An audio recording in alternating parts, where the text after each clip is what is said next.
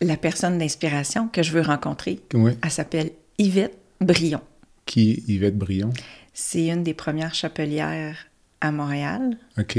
C'est une femme tellement inspirante qui n'était pas euh, dans les standards, qui s'est concentrée sur sa carrière, mais qui a euh, changé puis qui a, qui a amené euh, complètement la nouveauté à Montréal. D'ailleurs, on a.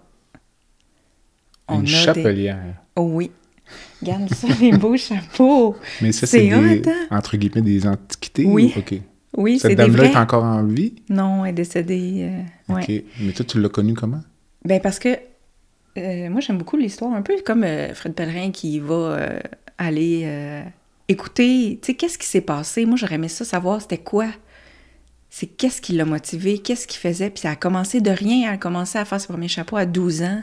Mhm. Puis après ça, tranquillement, c'est ça. Puis euh, c'est une des premières grandes chapelières, là. Ces chapeaux se retrouvent dans le musée, euh, je me souviens plus du nom, là. Puis ces chapeaux-là, on, on me les a donnés. C'est une des employées. Ça appartenait à sa mère. OK. C'est comme ça que tu as connu la dame? Oui. OK. Ben, je l'ai pas. C'est ça que j'ai vu. Puis là, j'ai commencé à lire sur, Sur elle. elle. Puis elle disait, t'arrivais là, c'était une place euh, relaxante, euh, avec des miroirs, avec de la dorure. j'ai dit, c'est clairement quelqu'un qui a parti de rien, qui est arrivé, puis qui a fait quelque chose, puis qui avait un- quand même une C'est comme importance. une source puis- d'inspiration. Oui. Bon choix. Bienvenue à La Santé au-delà des mots. Un rendez-vous avec des gens passionnés du réseau de la santé. Jean-Pierre Gagné, lui-même médecin, vous fera partager sa passion pour le domaine et vous fera découvrir une foule d'invités et d'acteurs clés du réseau. Voici votre animateur, le docteur Jean-Pierre Gagné. Bonne écoute.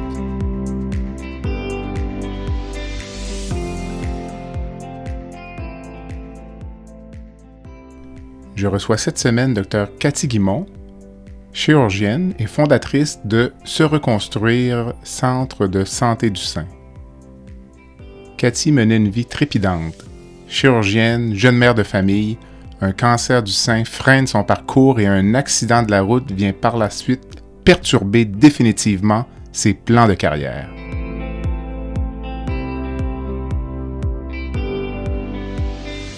C'est alors qu'elle réoriente sa vie et fonde l'organisme Se Reconstruire, Centre de santé du sein, qui est situé à Longueuil sur la rive sud de Montréal. Le but du centre, aider à se reconstruire et à progresser vers une nouvelle image de soi.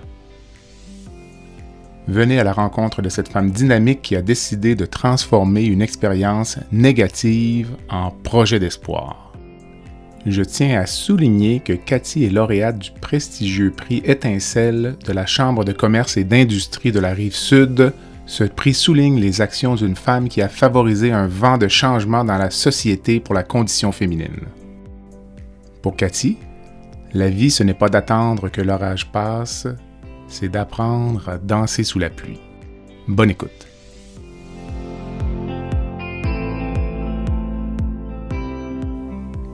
Cathy, bon dimanche. Allô? Ça va bien? Ben oui, ça va toujours bien. Merci de te prêter à l'exercice du balado La santé au-delà des mots.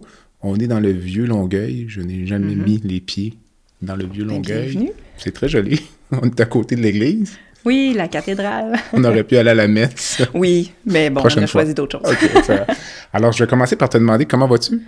Ça va bien, ça va bien, toujours. Tu es une survivante. Oui, mais euh, ouais. La, la survie, euh, c'est pas... euh, c'est c'est de vivre à chaque jour, dans le fond. Une Mhm. journée, il faut que ce soit une belle journée. Quand je me lève, il faut que ce soit une belle journée à chaque jour. Est-ce que ça a changé ta vision de la santé, le fait de- d'être traité pour un cancer?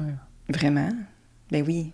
Parce que dans le fond, euh, l'équilibre, parce que la vie, c'est pas facile, hein? Il y a Mhm. personne qui a une vie facile, mais quand tu es en santé ou quand tu essaies de rester en santé, c'est que tes moments de déséquilibre sont moins longs ou que tu es capable d'aller trouver par différents mécanismes une façon de revenir dans, dans un équilibre qui est où on se sent bien, là, où on se sent...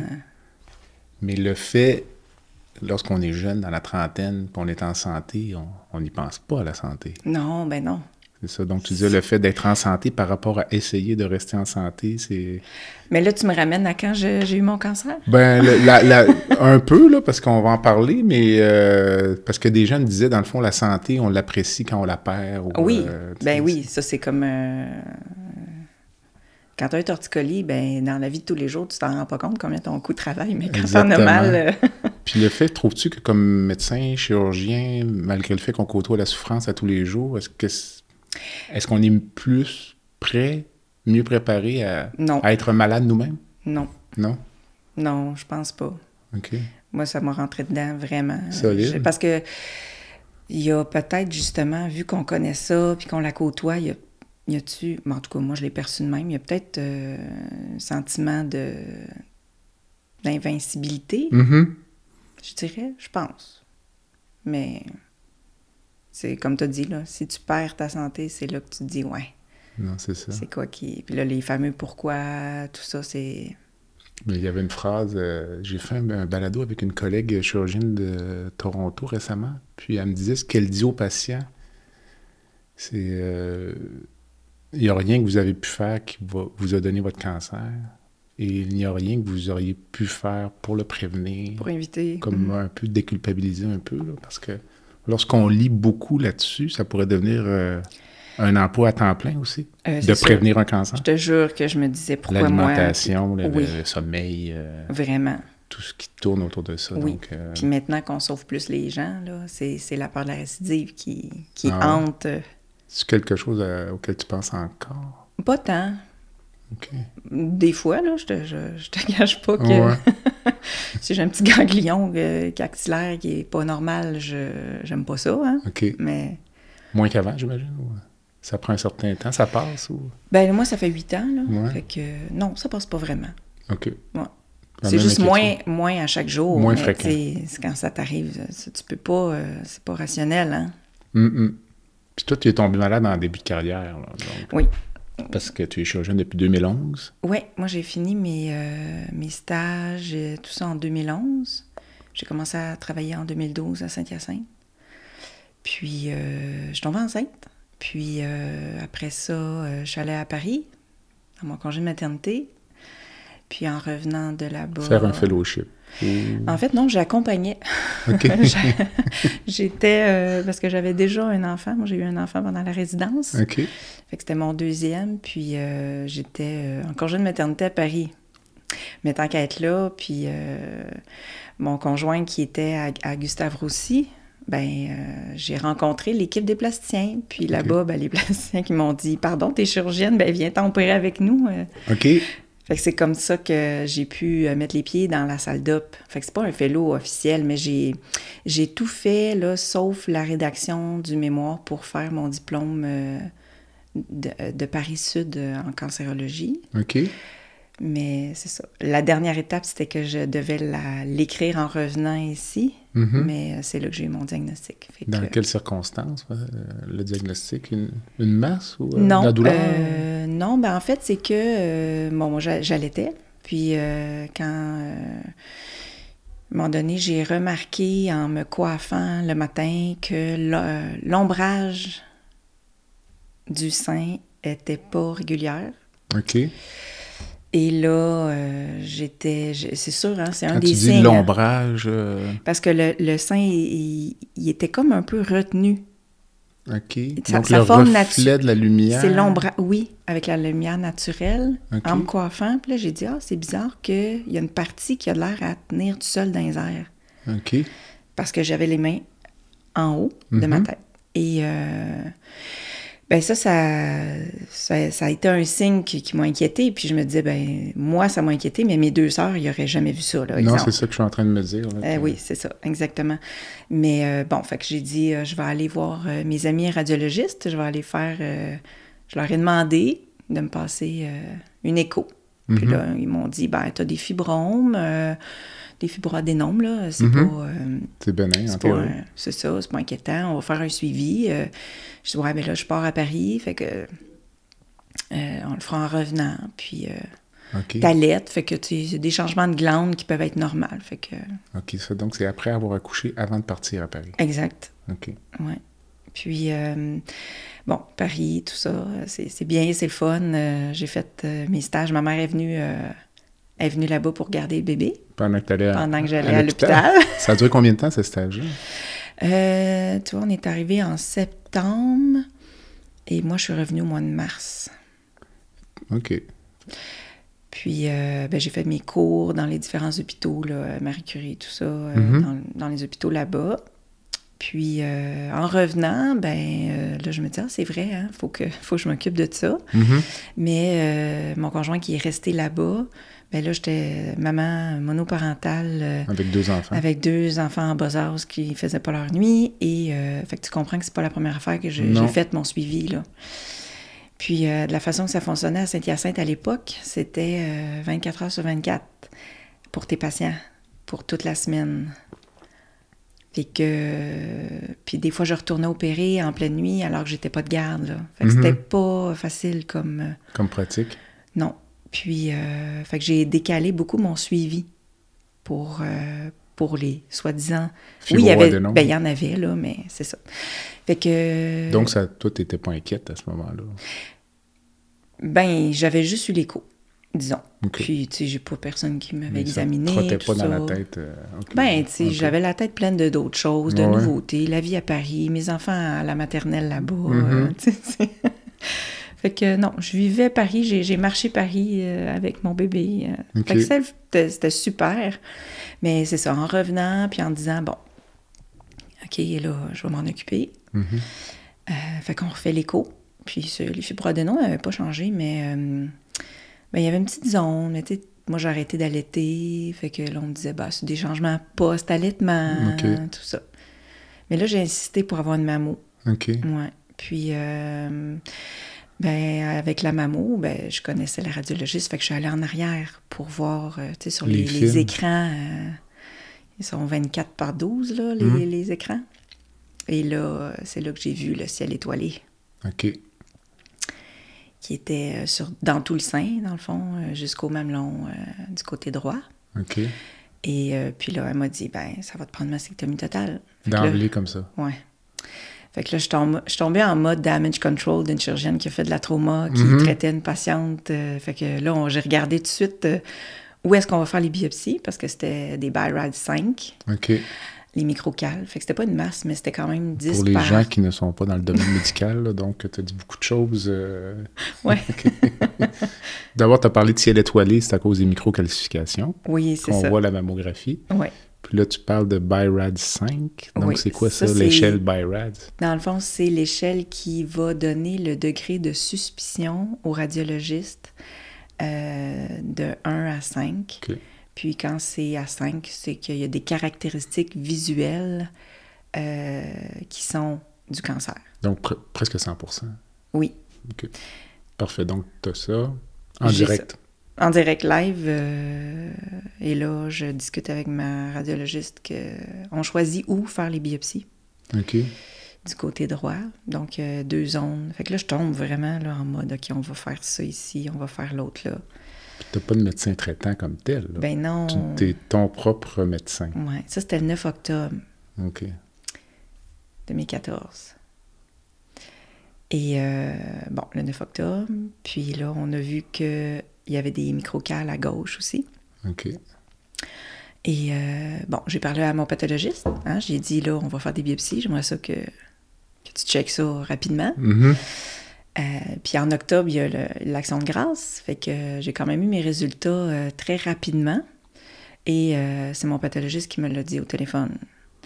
Toutes sortes de choses Pendant qui sont pas normales. Non, c'est ça. Ben, je, je, vais te dire rapidement, là, pour 20 jours calendrier là, entre la mammo et ta mastectomie bilatérale, là, 20 jours calendrier. Donc, le 29 octobre, je, je perdais mes deux seins. C'est très rapide. Euh, j'avais vu à l'époque euh, mes chirurgiens, mes plasticiens, on avait fait les biopsies du côté gauche, puis on avait eu les résultats. Donc, euh, c'était très, très, très rapide. Trop rapide, je dirais là. Puis la décision du côté gauche qui était, ben, je suis une maman de deux jeunes enfants, enlève-moi tout ça au plus. OK. C'est ça. voilà. C'était, as-tu chimiothérapie, radiothérapie, euh, Non. hormonothérapie, là, les- trois Ben, classiques? là? oui. Ben, en fait, c'est ça. Fait que moi, déjà, le, le cancer qui envahissait, en fait, il envahissait la peau du côté droit. Donc, j'ai eu un expanseur. C'était pas prévu, ça. Ok. Fait que je me suis réveillée, euh, ça a pris 7 heures, euh, avec un expanseur d'un côté. Fait que moi, je me disais, hey, je vais être... On enlève tout ça, on reconstruit, deux prothèses, puis je travaille après, puis je fais Mhm. comme si de rien n'était, je retombe dans mes souliers. Mhm. Mais non, parce que l'expanseur, ça implique automatiquement euh, un délai, parce qu'il faut gonfler. Mhm. Et ça implique euh, aussi que tu retournes en salle d'op pour changer l'expanseur pour la prothèse. Et euh, bon, fait que ça a tout changé mon. Ben déjà, c'est une jambette de se faire dire que t'as un cancer. là. C'est vraiment. Ben euh, J'ai senti ça comme un- Comme l'annonce là, qu'on revole à la. C'est exactement l'image que j'avais en tête. Oui. euh, Exactement. Puis là, je, je me suis mis à. euh, je comprenais pas qu'est-ce que mes, mes médecins me disaient. J'ai- j'ai- j'ai- Le cerveau, là, délitait, ou en tout cas. C'est là que je me disais, mais les femmes qui connaissent pas ça, là, comment qu'ils font pour essayer de comprendre? Sais, moi, j'en ai opéré des femmes avec un cancer du sein. Je connais c'est quoi, je connais l'environnement, je connais la salle d'op. C'est moi d'habitude qui va rassurer les patientes. Puis là, c'était moi en petite jaquette. euh, je, c'est ça. C'est le cerveau qui est bien fait peut-être pour essayer de minimiser l'impact mhm. De, du souvenir. Là. Mais ça, je me souviens que. je- C'est ça. Fait qu'un 20 jours euh, tellement long, mais tellement trop court en même temps. là. Le fait que tu sois chirurgienne, as-tu l'impression que tes médecins te rassuraient moins ou te donnaient moins d'informations? Prenaient pour acquis que Ben, tu comprenais tout puis que tu n'avais pas besoin de ce contact-là euh, de la main sur l'épaule? ou- Ben oui et non, là. Euh, oui et non, parce que j'en ai eu beaucoup de, de très bons contacts, là. Euh, je sentais pas qu'ils étaient euh, négligents, là, mais c'est sûr qu'à un moment donné, tu veux pas non plus euh, commencer à expliquer puis à faire des dessins comme quelqu'un qui connaît pas ça, là. Mhm. Mais je pense que c'est moi aussi qui démontrais, parce que c'était mes anciens patrons, là. Je veux dire, Mhm. ben, on va pas... euh, tu veux pas euh, démontrer. La vulnérabilité, hein, c'est tellement. C'est tellement important. Mais tu veux pas la montrer. Moi, je venais de finir. J'avais 34 ans. Ouais. Tu sais, c'est comme. un- J'avais honte, moi. Hein? Ouais. Pourquoi? J'avais honte de réagir comme ça parce que je suis une chirurgienne. Donc, déjà, t'as as des couilles à la base. C'est pas moi qui l'ai dit. Mais euh, donc c'est ça, après avoir vécu tout ça, un parcours pas facile, puis moi j'avais j'avais déjà un enfant, on se rappelle, c'était... Deux? Non, mais pendant ma formation, là, moi j'ai fini R3, R4, R5 avec un enfant. OK. Et euh, tu sais, avec le- la fin des- des- de la résidence qui est pas facile, là, euh, bon. Mais euh, puis avec, avec c'est ça, on- n'est pas, faut pas la démontrer notre vulnérabilité, hein. Fait que, fait que là, je me retrouvais avec des anciens patrons que tu veux pas la montrer non plus, mais en même temps, les nuits et les, les, les entre-chirurgies, c'était l'envers, là. Mhm. Ouais. Dans les suites de tout ça, tu as dû interrompre ta carrière chirurgicale. Oui, Pour des complications, pour euh, Ben, effets secondaires? après- ou- Ben, comme je te dis, donc, dans le fond, après la l'expanseur, Hmm. ben moi, je, je m'étais dit, je retourne opérer dans deux mois plus tard. Mais là, Mhm. non, c'est pas ça. C'est pas ça qui se passe, parce que là, il faut gonfler. Fait que moi, j'ai dit à ma plasticienne, ben, euh, gonfle avec deux fois plus de volume et deux fois plus vite. Hein? Donc, quatre fois plus vite, Voilà. finalement. Exact. Fait que ça- c'est très douloureux. OK. Et euh, pour tout ça, pour être réopéré beaucoup plus vite, pour revenir beaucoup plus rapidement. Mhm. Fait que en mars, j'ai été réopérée et euh, j'ai commencé à travailler en début mai. Et euh, ben, début mai, je suis retournée dans la salle d'op comme si euh, de rien n'était. Et euh, ben, là, c'est là que ça m'a rentré dedans. J'ai fait un- une grosse réaction de stress, OK. que tachycarde, je voyais plus rien, j'étais en petit coin, j'ai pas pu, j'ai rentré dans la salle et je suis allée euh, vomir, et tout. J'étais complètement non fonctionnelle. OK. C'est là que ça m'a rentré dedans. Ouais. À, à Fait que là, c'est encore plus euh, honteux, tu sais. T'es dans ton équipe, t'es- t'es- tu t'en vas opérer, puis là, tu peux pas rien faire. Mhm, C'est assez... euh, c'est blessant. mhm. C'est... euh, pas blessant, c'est honteux, tu sais. C'est- c'est- Tu gères des traumas, là, puis là, tu t'en vas, tu as l'air de ça. Fait que ça m'a... C'est là que ça m'a... T'as pas de contrôle sur qu'est-ce qui peut arriver, puis là, j'ai tout revécu. Là, ma chirurgie, mes douleurs. Puis on s'entend, là, j'avais quand même des douleurs aussi, là. Mais là, j'ai réalisé que c'était la femme, là, que j'avais vu, les mammos, là. C'était c'était moi. OK. Ouais. Voilà. Est-ce que c'est un deuil à faire de- d'arrêter d'opérer ou- de quitter la pratique chirurgicale? Ben, j'ai pas quitté euh, comme ça, là. OK, Parce que j'ai eu quand même eu quatre chirurgies en six ans. c'est ça. Fait que, bon, là, avec euh, mon médecin, des médicaments pour aider euh, les émotions, euh, retourner au travail dans un contexte difficile, de, de l'estime de soi, du deuil. puis je fais une mini parenthèse, moi, avec les seins et mon expérience d'adolescente qui, a- qui était pas facile, avec un garçon pas fin qui a abusé. Fait que perdre des seins en plus, ça te ramène toutes sortes de vieilles bébites hein, qui, qui étaient enfouies, mais que là, t'as plus de contrôle pour garder la petite boîte fermée, disons. Mhm. Et là, c'est ça, ça. Ça a pris du temps, mais moi, je voulais revenir travailler. Parce que c'était ma raison, là. Je venais de, de sacrifier 10 ans de ma vie, là. Euh, fait que euh, je suis retournée travailler, mais c'est ça, contexte pas facile. euh, stress, euh, stress de de performance, Mhm. stress de je veux, je veux tout faire. Je faisais du bureau, mais tranquillement, pas vite, j'ai eu, disons, pendant trois ans là, avec l'équipe, ça n'a pas été Pas facile. pas facile. Et là, ben, j'ai décidé que je, je- Puis j'a- j'allais avoir une autre chirurgie pour faire la, la reconstruction des mamelons. Puis j'ai eu la greffe du périnée pour faire les aréoles. C'est pas, c'est, c'est- c'est pas recommandé. des complications et tout, mais...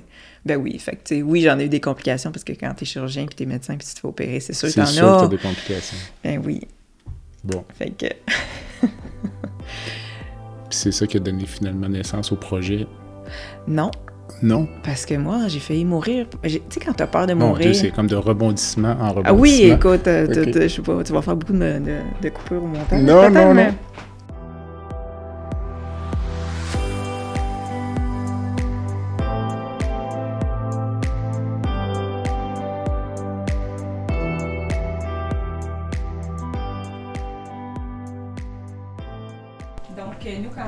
Visité, parce qu'on a commencé beaucoup plus petit, OK. euh, dans un local, on va commencer par en haut, mais dans un local d'un GMF sur Chemin Chambly, fait qu'il y avait des chirurgiens qui allaient faire des consultations là. Fait que dit, bon, on va louer un local à la même place, ça, va, ça fait du sens. Mais c'était un local. Donc, C'est ici, trop on a six salles. OK, quand même. Fait que là, ici, il y a un autre petit espace de discussion. Fait que ici, c'est nos salles de thérapie. Fait que super éclairé, lumineux, euh, tout ça. Ça, c'est la fameuse machine d'endermothérapie que je te reparlerai peut-être euh, plus tard. C'est en dermothérapie ou en Ouais. dermologie? Oui. En, En dermologie. dermothérapie, non. En Non, thérapie. C'est Euh, quoi finalement? C'est tatouage, mais Non. médical? ou- Non, non, ça c'est. Ça, c'est... OK. L'endermothérapie, moi j'ai connu ça quand je suis allée en France opérer à Gustave Roussy dans l'hôpital euh, cancer. OK. C'est, c'est que du cancer. Puis, euh, fait que j'opère avec la plasticienne parce que là-bas, ils enlèvent puis ils refont le, le sein. Les plasticiens, ils enlèvent les cancers du sein. OK. Fait que c'est la particularité. Mais là-bas, puis là, fait que, là, elle me dit, ben, euh, fait que fais ton bord, tout ça. Fait que. Et même des reconstructions retardées. Mhm. Euh, là, je me dis, mais c'est tombé facile, les plans, les plans, euh, je- on- on n'a quasiment pas d'adhérence, euh, ça saigne pas, euh, Mhm. ça glissait bien, tu sais, par rapport à euh, tout collé, adhérence, radiothérapie, puis c'est du béton. Mhm. Puis, fait que j'ai su que c'était en dermothérapie, mais tu sais, moi, je suis en train d'opérer, j'entends ça, ah, ok, cool. Mais quand je suis revenue de Paris, c'est là que j'ai eu mon cancer. OK. Puis euh, j'avais mal, nanana, des douleurs, puis là, je me suis dit adhérence. Fait que là, j'ai dit, c'était quoi donc? Fait que j'ai rappelé ma, mon ami là-bas. Puis euh, ici au Québec, euh, c'est c'est très peu connu dans le domaine des adhérences et médicales, alors que c'est pour ça que ça a été inventé.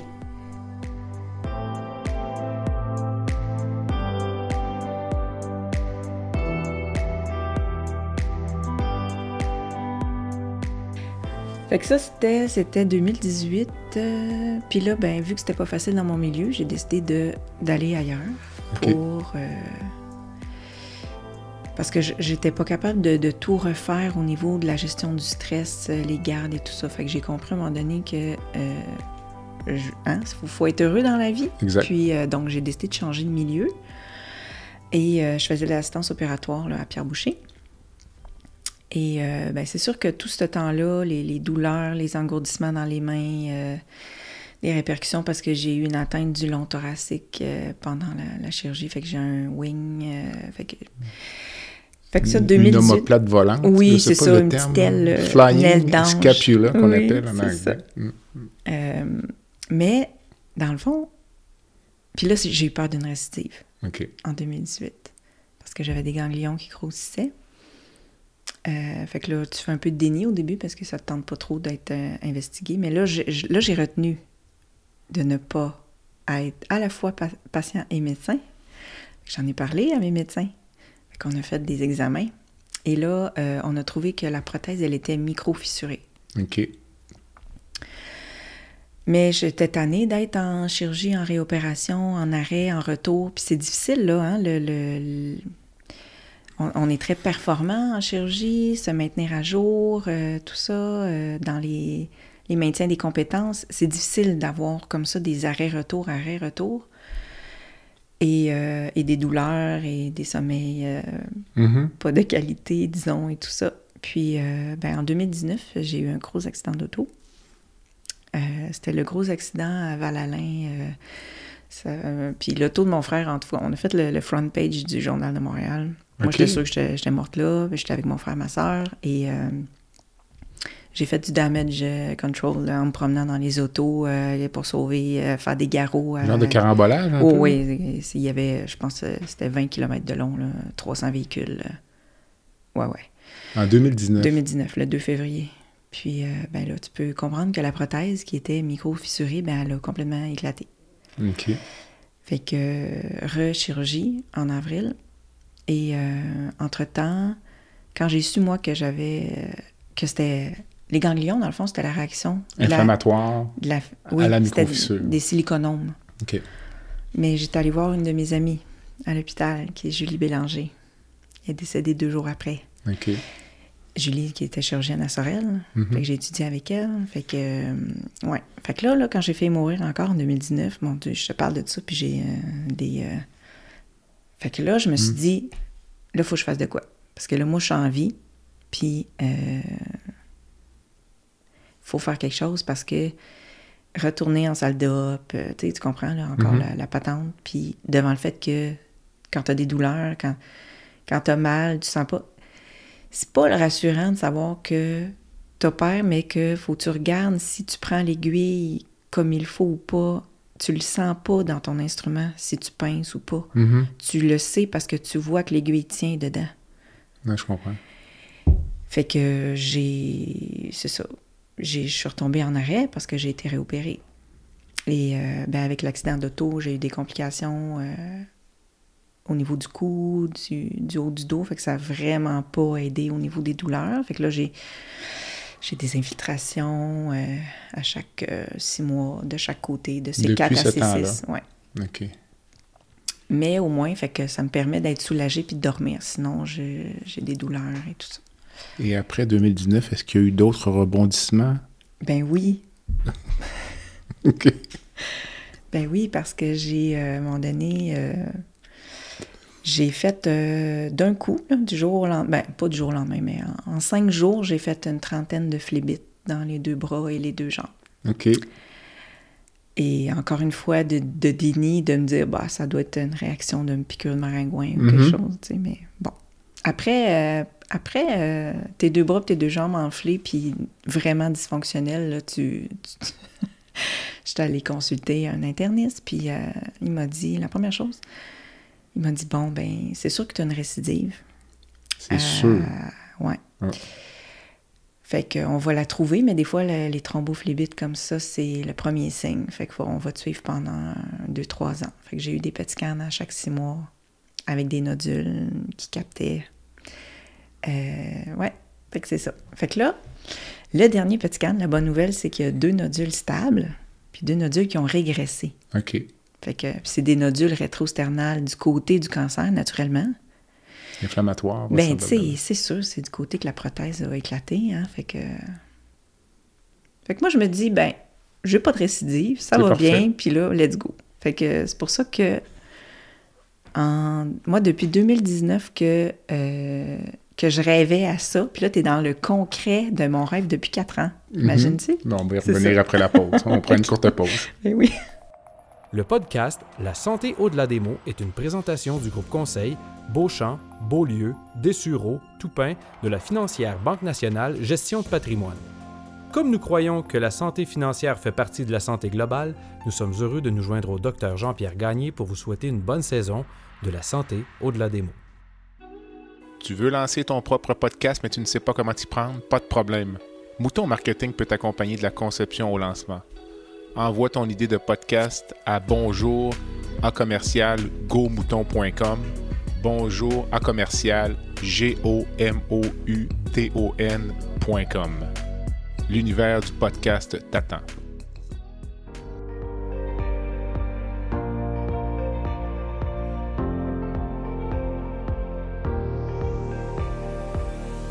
Vous avez des commentaires ou un sujet à nous proposer ou même faire partie de nos invités, visitez le site web de notre balado à www.baladosanté.ca ou sur notre page Facebook de la santé au-delà des mots.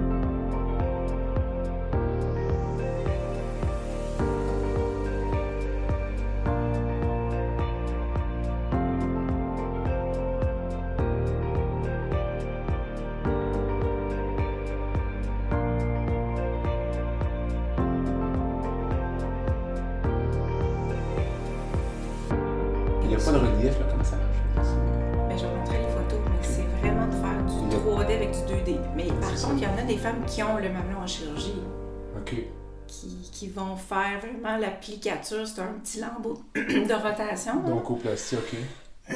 Sauf que... c'est- Pas d'oncoplastie. Non, non, c'est ça, juste un petit lambeau de, de, rot- de- Dans le fond, ils, ils prennent la peau euh, là où est supposé être le mamelon, ils tournent la peau. Fait que ça fait comme une petite fleur. Moi, je comprends. Puis ça laisse Toi, tu vas venir tatouer par-dessus ça. Ouais, mais c'est moins évident même quand il y a un, un réel mamelon. C'est plus difficile? Ouais, parce que la peau, tu peux pas l'étirer. OK.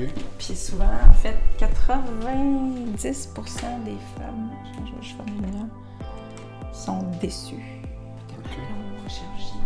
OK. Ouais, c'est des fois, il n'est pas bien positionné.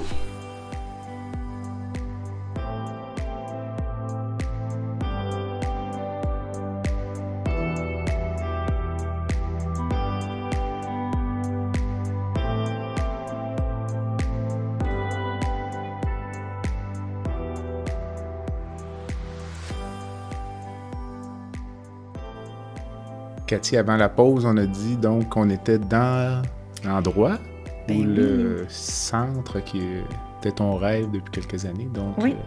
euh, le projet Se reconstruire, centre de santé du sein. Oui. C'est quoi ça? Se reconstruire? Ben, quand... ben c'est ça, hein? C'est se reconstruire là, euh, comme personne, comme, euh, en- comme personne entière, autant psychologiquement que physiquement. C'est pas juste euh, la reconstruction des seins, là. Mais ouais, c'était un endroit, je me disais, il y a des besoins là-dedans parce que moi, je l'entendais de mes patientes. Je vais où pour, tu peu importe le besoin. Puis Mhm. comme, comme médecin à l'époque, euh, je savais pas où les envoyer. Fait que c'était une question que, que tous mes collègues aussi, hein, quand on parlait au Board, où on fait quoi avec ça, on les envoie où? Mm. Puis tu sais, là, dans l'hôpital, quand tu as des vieilles listes euh, ou des vieux euh, un peu imprimés avec des choses un peu euh, pas trop à jour. Des ressources ex- externes. Oui. Ouais. Montées au fil du temps un peu. Ouais, là, c'est puis- ça. Mais bon. Fait que euh, c'est ça. Fait que là, j'ai eu l'idée de partir, mais on est parti en entreprise privée. Parce que là, moi, je suis tombée dans un mode urgence de vivre là, et euh, urgence d'aider. Mhm. Donc, euh, voilà, il y a des besoins, on part là, on a un numéro. Tu sais, ça peut aller très vite, là. hein. Mhm. Fait que on, loue un local euh, dans un, un GMF, là, une clinique médicale, Mhm. ici à Longueuil. Puis, parfait, on avait deux services, puis ça a commencé comme ça. Mais je me suis fait accompagner par le développement économique Longueuil, le DEL, et euh, j'ai suivi des formations. Parce que, tu sais, moi, je pars de chirurgie, là. euh, après ça, je me, je me lance dans l'entrepreneuriat, dans, dans, dans une compagnie, tout ça. Fait que moi, je suis allée chercher plein de formations super intéressantes sur euh, ben, tout ce qui est connexe à ça, là. Donc, fait que je, je me suis lancée là-dedans, puis rapidement, euh, ça a été d'une évidence de dire, ben on n'est pas du tout, c'est comme si on n'avait pas le bon saut. OK. faut être un organisme à but non lucratif. Plutôt qu'un organisme privé. Ben oui, OK. euh, c'est là qu'on va aller euh, aider beaucoup plus. Et euh, fait que là, on a fait les changements en bonne et due forme avec un avocat et tout ça pour, euh, pour aller créer l'organisme. Donc, euh, conseil d'administration, j'ai sept merveilleuses personnes qui sont avec moi, mais c'est sûr qu'avec les années, hein, euh, je suis assez rassembleuse comme euh, Mhm. dans ma personnalité. Fait que j'ai eu plein de gens euh, spontanément qui m'ont dit qu'ils voulaient aider et tout. Euh, donc, la, la rédaction des règlements internes et tout. Puis, ben, l'OBNL est né en, en août 2021. OK. Mais- On, on arrive à deux ans, bientôt. Oui, OK. c'est ça. Donc, c'était comme plus lourd ou plus compliqué avoir une OBNL qu'une entreprise privée? Ben oui, ben oui. Ah oui, puis euh, dans, t'as, de- t'as des règlements euh, à l'interne aussi. Là. Moi, on s'entend que depuis quatre ans, là, c'est du bénévolat à 100% que je fais. Mhm. J'ai aucun revenu personnel de l'OBNL. Mhm. J'ai même investi des sous pour que ça parte au début. Mhm. euh, parce que c'était pour moi l'urgence là, de- d'agir. Et euh, ben c'est ça. En pleine pandémie, donc en octobre 2020, se reconstruire est né, en incorporé. Après ça, en 2021, au BNL. Au BNL. Et en juin 2022, euh, organisme de bienfaisance reconnu à l'Agence euh, du Canada. OK. Ça, c'est une étape de plus? ou- Oui, et c'est de- beaucoup de un, paperasse un galon de plus? Ça, ce que ça fait, là, ce que ça, ce que ça dit, c'est qu'on peut donner des reçus pour euh, fin de d'impôt pour les dons.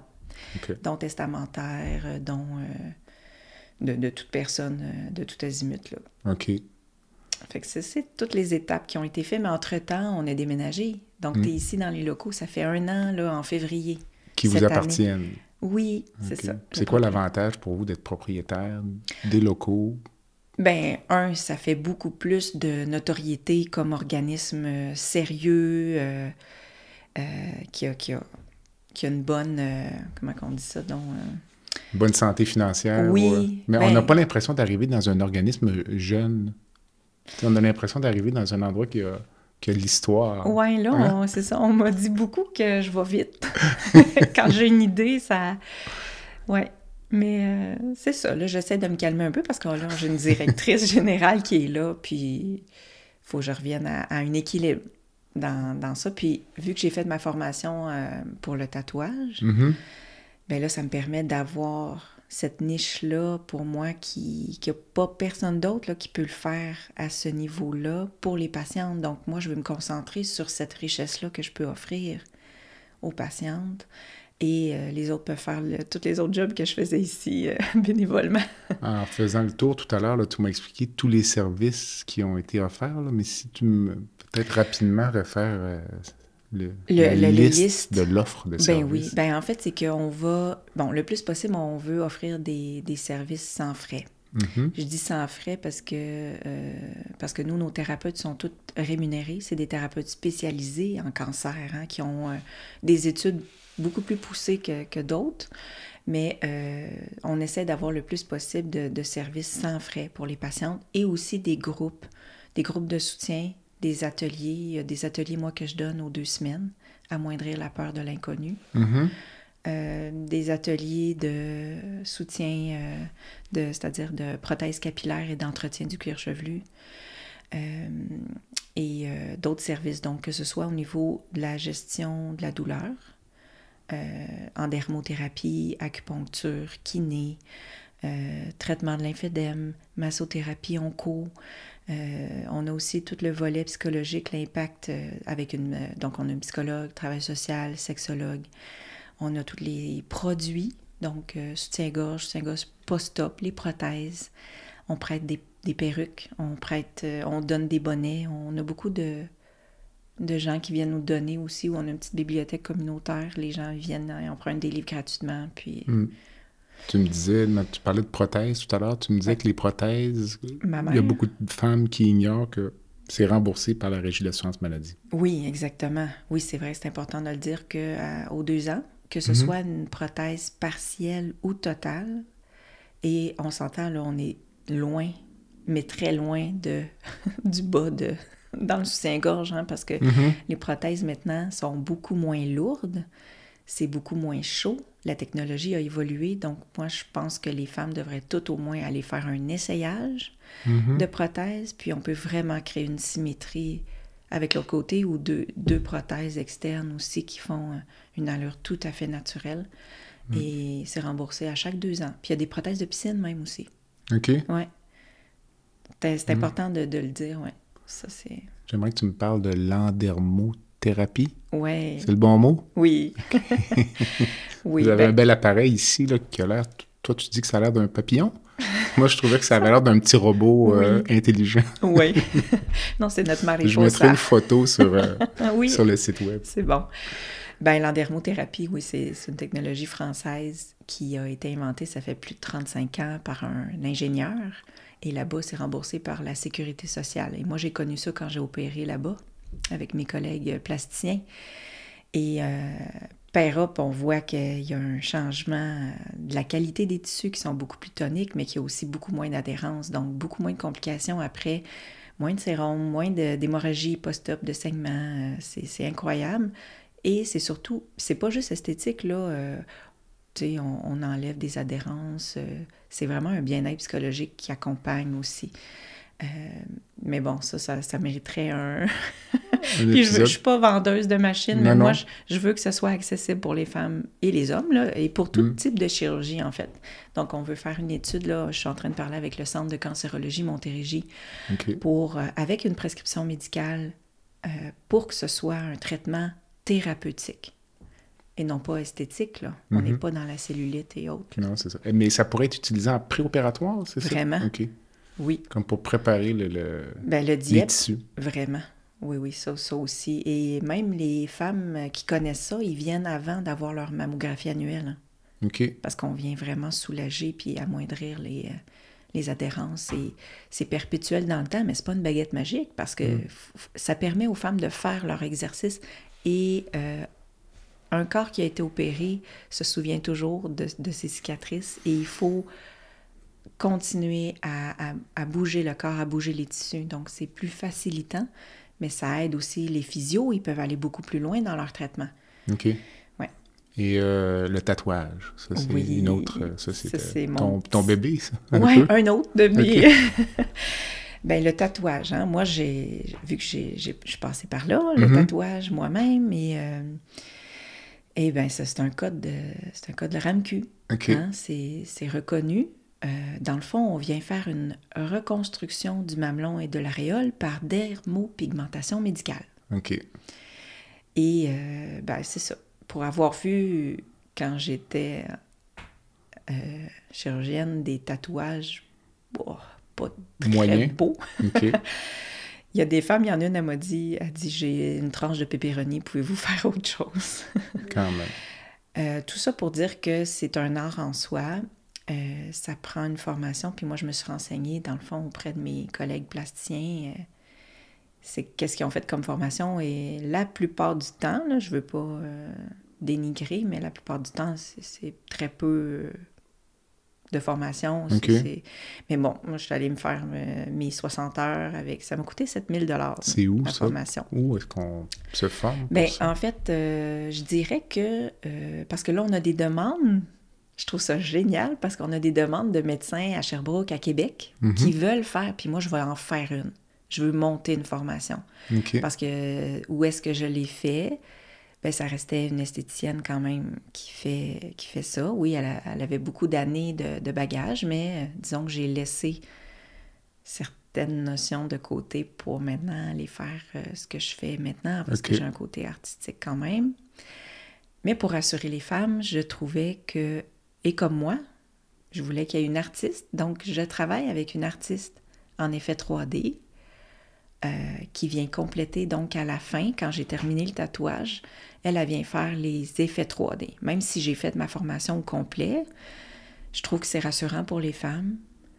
Elle, elle vient faire vraiment les ombres, les lumières, mais on vient vraiment recréer. Ben, sur le site, il y a un onglet portfolio, là. Mhm. Donc, finalement, mais c'est le sein est en deux dimensions, donc il n'y a pas de relief Ben, on fait qu'il y en ait un ou pas, on est capable de le faire. de faire, OK. C'est juste que les femmes qui ont un mamelon refait en chirurgie, euh, bon, souvent elles sont déçues, mais souvent le relief qui est fait puis qu'on a en post-opératoire, là, qui est à peu près un demi-pouce, revient à 1 ou 2 mm quand c'est guéri. Donc, il y a beaucoup de femmes qui sont déçues de ça. Et euh, il y en a qui sont déçus parce qu'il n'est pas bien positionné ou euh, qui sont déçus parce qu'un mamelon, quand on fait ça, c'est un lambeau. Ça expose la prothèse. Il y a des femmes qui ont eu une infection de prothèse et qui ont dû être...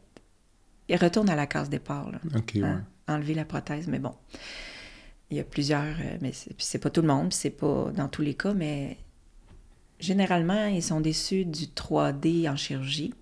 Et ça retarde aussi la fin, tu sais, les, les étapes de chirurgie, là, de reconstruction, là, c'est plusieurs années. Hein? Mhm.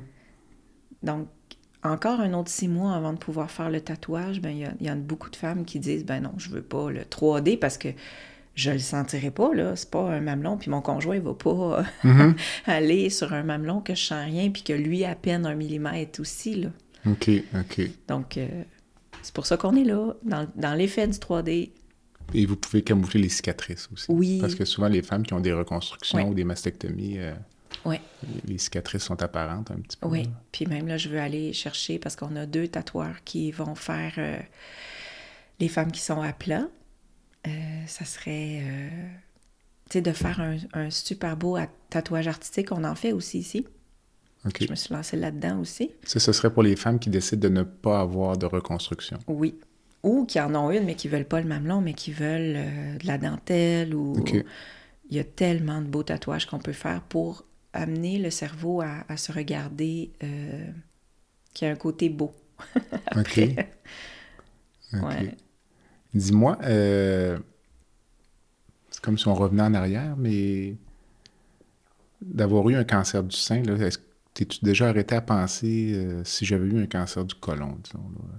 là? Mhm. As-tu déjà pensé à ça, de dire, ah ben finalement, ça aurait été plus facile ou euh, différent? Oui, ben, je comprends ta question dans, dans l'impact de la féminité. Là. Tout ce que ça peut Ouais. impliquer, là, le... parce que j'imagine, Euh. tu sais, le cancer du côlon, euh, parfois, c'est dans la société un peu le mal-aimé, là, des fois. Ben oui.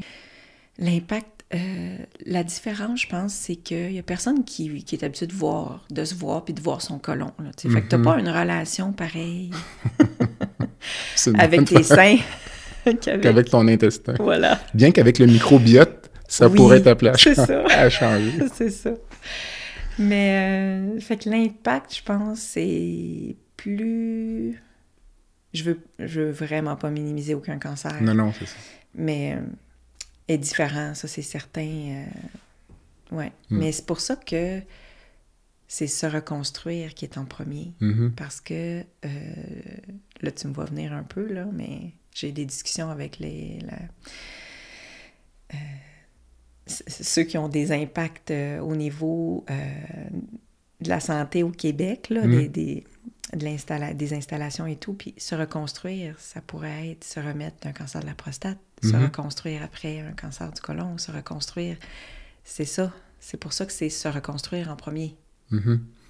Donc, si on la mission du centre, tu la décrirais comment, disons, en Ben, quelques mots? En fait, oui, ben en fait, c'est ça. On est, on est ici pour faciliter le parcours des hommes et des femmes qui ont un cancer du sein, et ce, à tous les stades de la maladie. OK. Ah, euh, est-ce- est-ce- mais vous n'accompagnez pas les proches? ou Oui. indirectement? Ou... Ben, euh, il y, a, il y a des projets là, en discussion euh, pour faire des groupes de conjoints. Parce que là, on fait les groupes avec les patientes, mais Mhm. euh, on a un donateur qui est intéressé pour un projet en particulier.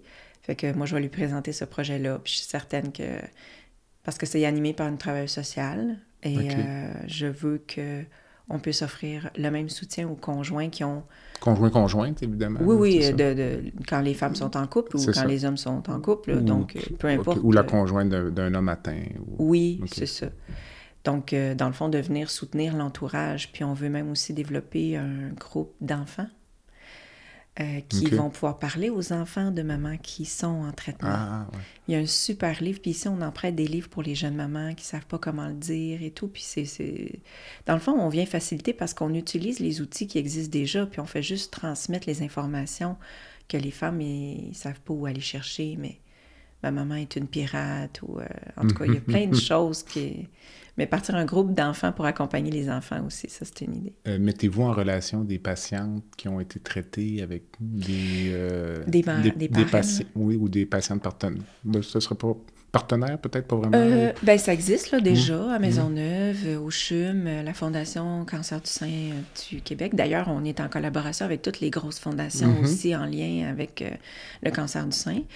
Euh, mais eux, ils le font déjà, donc on les réfère à, à eux parce que euh, c'est des bénévoles euh, qui font la ligne, la ligne Mhm. rose, puis on il faut former les bénévoles et tout. Donc nous, c'est sûr que notre, nos argents, nos sous, on veut les aider dans le concret. Je pense que la différence, on est plus dans le l'aide concrète dans la communauté. Et on est à l'échelle de la communauté.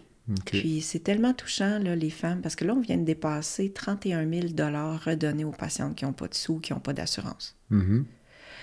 Ça, C'est quand même, on veut se rendre à tout gratuit, mais aidez-nous à aider. Mhm. Euh, puis ici, on a juste deux employés, puis là, nouvellement une directrice. Sinon, on a des bénévoles qui aident, qui donnent des... euh, qui, a- qui aident à faire rouler là, la place. et La tout. place. Ouais. Où tu vois se reconstruire dans 5 ans, 10 ans, là, donc...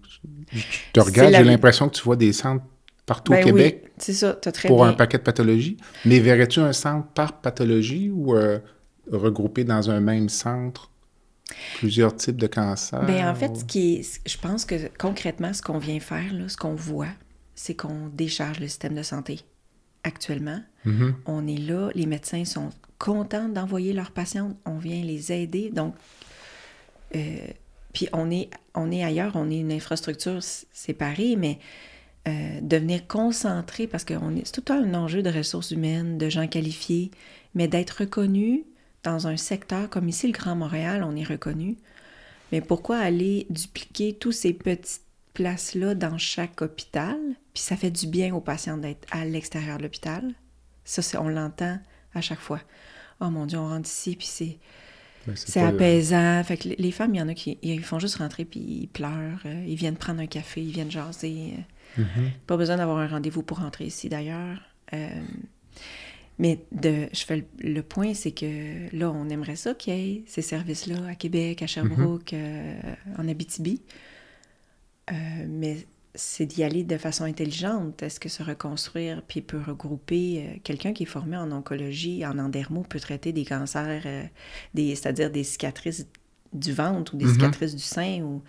C'est d'y aller de façon euh, intelligente dans, dans les, les ressources humaines qui sont limitées aussi. Là. C'est pour ça que tu pars en mission cette semaine. Oui, demain, Tu vas faire quoi demain? demain, je fais du tatouage à Québec. Ah non, demain, c'est Trois-Rivières. OK. Puis euh, mardi à Québec. Donc, tu vas aller traiter des patientes sur place. Oui, parce que déjà, euh, ici, là, avec les, les personnes qui viennent depuis un an pour le tatouage, j'ai eu de toutes les régions du Québec. OK.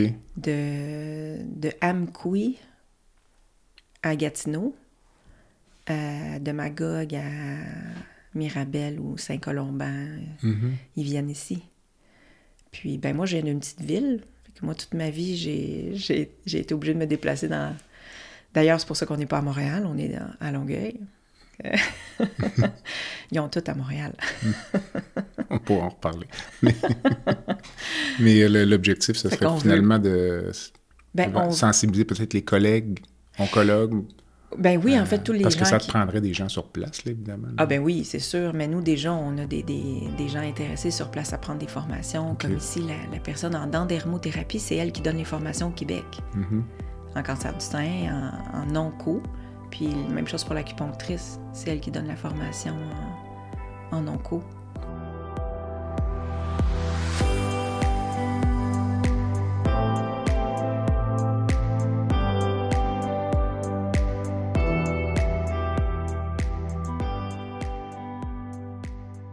Dans un... S'il faut qu'il se couche et tout ça, oui, on change. Là, on, a, on a tous les draps et tout ça. Parce que ici, c'est une massothérapeute, puis c'est la thérapeute en lymphédème aussi qui vient. Fait qu'ils ont tous leurs kits, ils ont à faire des ponctions de kystes, euh, tout ça. euh, c'est ça, les gants, les affaires. Fait qu'ils sont derrière là, ils ont leur écran. Ouais. Fait que tout est... euh, Comment? Je regardais la vue en plongée, mais ça... Ah, mais regarde, moi j'ai pensé à ça, là. Si tu veux de la lumière, tu fais ça, puis sinon tu le montes juste comme Ok, ça monte, c'est ça. Mais pour oui, l'intimité, c'est ça. Regarde, là. Essaye pas de trouver des Non, non, non, non.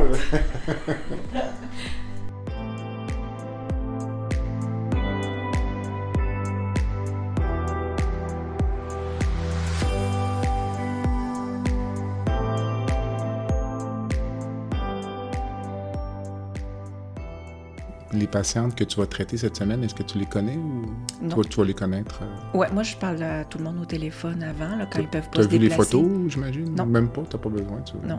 Tu vas t'ajuster sur place? Oui. Ça dure combien de temps une, une séance de, de tatouage? Ben, s'il faut euh, geler avant ou pas, parce que on sent plus rien là après une mastectomie totale.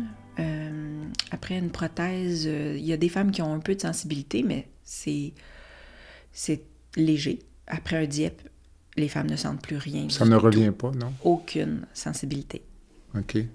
de, de tout le, le carré en avant, là, quand c'est double. Euh, après une mastectomie centrale, donc c'est sûr qu'il faut geler parce que c'est tous les nerfs du sein, puis la mastectomie centrale, c'est on enlève le mamelon et la glande en dessous. Là. Mais on conserve la peau. On conserve la peau, on conserve euh, le- surtout la glande et toutes les terminaisons nerveuses. Mhm.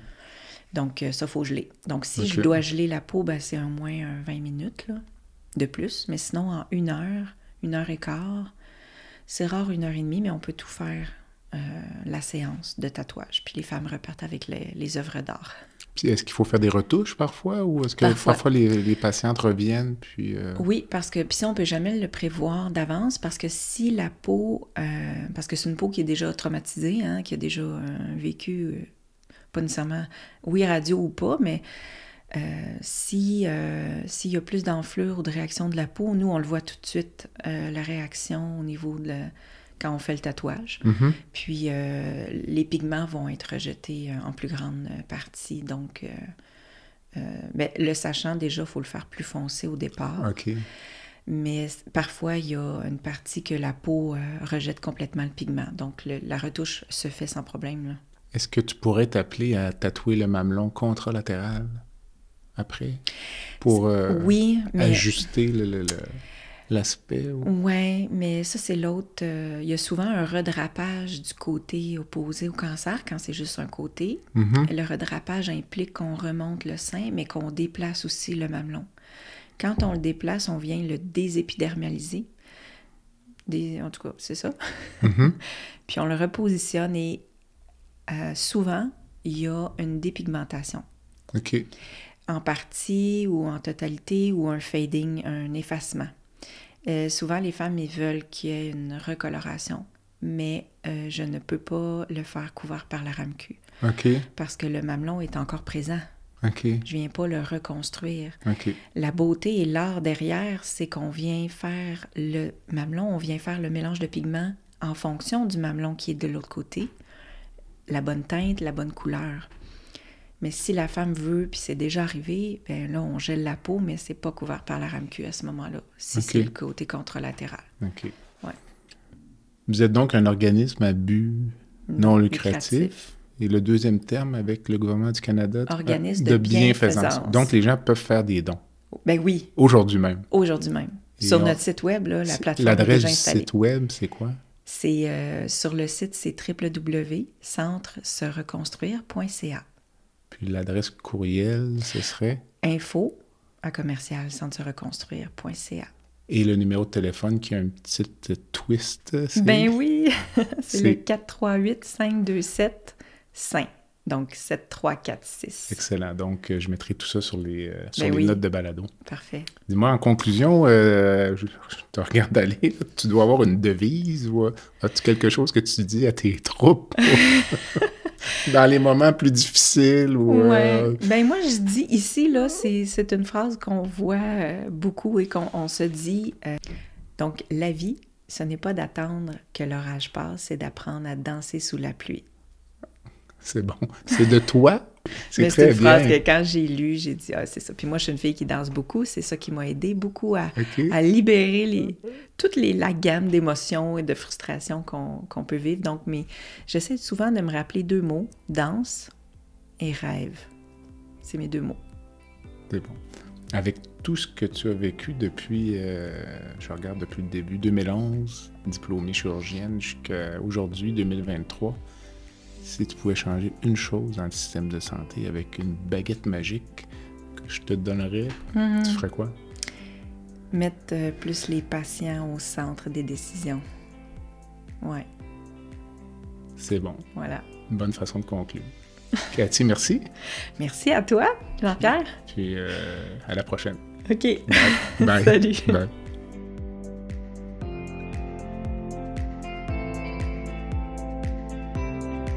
Voilà ce qui complète le balado de cette semaine. Merci d'avoir été à l'écoute et le docteur Jean-Pierre Gagné vous donne rendez-vous la semaine prochaine pour un autre épisode La santé au-delà des mots.